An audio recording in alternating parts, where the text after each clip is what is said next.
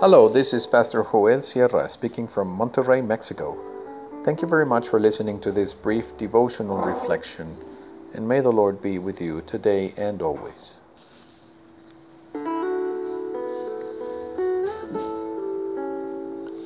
Suspicious Evangelist. Listen to the book of Joshua, chapter 24, verses 19 through 22 in the New International Version. Joshua said to the people, You are not able to serve the Lord. He is a holy God. He is a jealous God.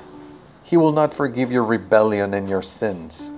If you forsake the Lord to serve foreign gods, he will turn and bring disaster on you and make an end of you after he has been good to you.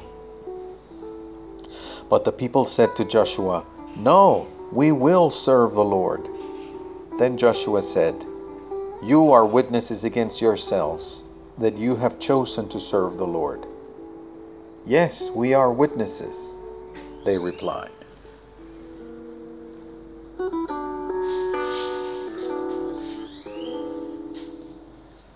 Let's take a moment to rest.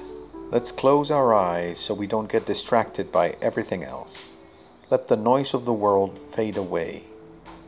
Be still and know that I am God. Psalm 46:10. In this quiet hour, let us rest on that promise.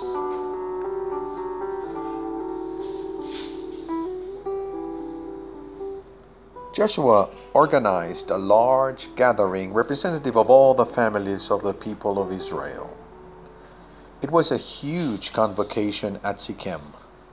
There, he invited them to stop having wavering loyalties, to decide whether to follow God or not. It was something like a great revival campaign with a full bursting stadium emotions soaring high, and the most powerful preaching. At the time of the invitation, when the preacher cast the nets, there was an overwhelming response. They all accepted the challenge. They all answered yes. The evangelism campaign was a great success. However, the preacher does not seem very convinced. Instead of rejoicing at the result, Instead of scoring a triumph in his, in his career as an evangelist and taking home a trophy for his collection, he became suspicious and began berating people. Joshua wanted the people to realize the seriousness of the commitment they were making. In the same way, the Lord Jesus had this attitude in questioning the motivation of the crowd that followed him. So much so that many who followed him turned back and no longer walked with him. Gospel of John, chapter 6, verse 66. The commitment to follow Christ should not be superficial. How many times have we waited for someone in a worship or Bible study meeting? They had told us they would come, but they did not attend.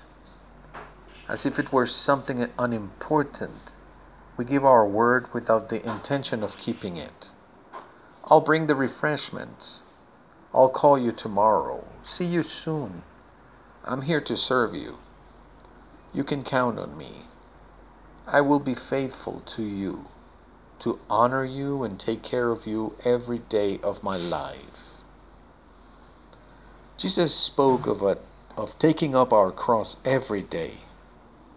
It's an issue that only lasts one day. If yesterday we were faithful, today we must be so again. Every day we are confronted with the commitment to continue walking on God's path today. Commitment does not mean that we will always succeed without fail. It means that we are going to try.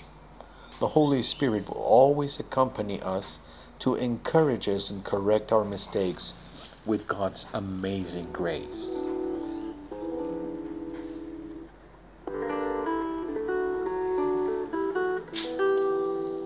Why don't we pray? Lord, we want to follow you faithfully today. Give us light and courage in every narrow and difficult path. give us the grace to know that we can try again if we fail. Amen. Every day, the Holy Spirit forms in us more of the character of Christ.